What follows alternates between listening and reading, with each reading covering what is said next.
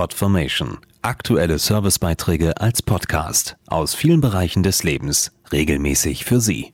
Heute Service und Tipps. Ob italienische Adria oder portugiesische Algarve, Badestrände in ganz Europa locken in diesen Sommertagen wieder zigtausende Badegäste aus Deutschland an. Wer seinen Urlaub aber zu Hause verbringen möchte, der findet Abkühlung und Erholung auch in den heimischen Badeseen.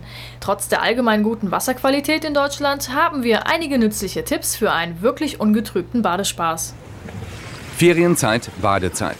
Besonders an den heißen Tagen lockt das kühle Nass.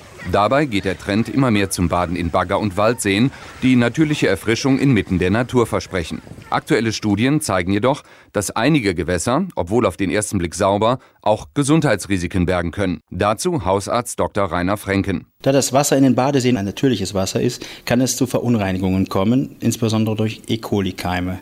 Diese können vom Schwimmer versehentlich verschluckt werden und das kann dann zu Übelkeit führen. Auch kann es nach dem Schwimmen in Einzelfällen zu Hautreizungen kommen, aber das muss nicht sein. Wenn man ein paar einfache Regeln beachtet. Gründliches Duschen und Haarewaschen etwa sind nach dem Badeausflug unverzichtbar. Bakterien aus dem Wasser bleiben auch in Badehosen, Bikinis und Strandlaken zurück.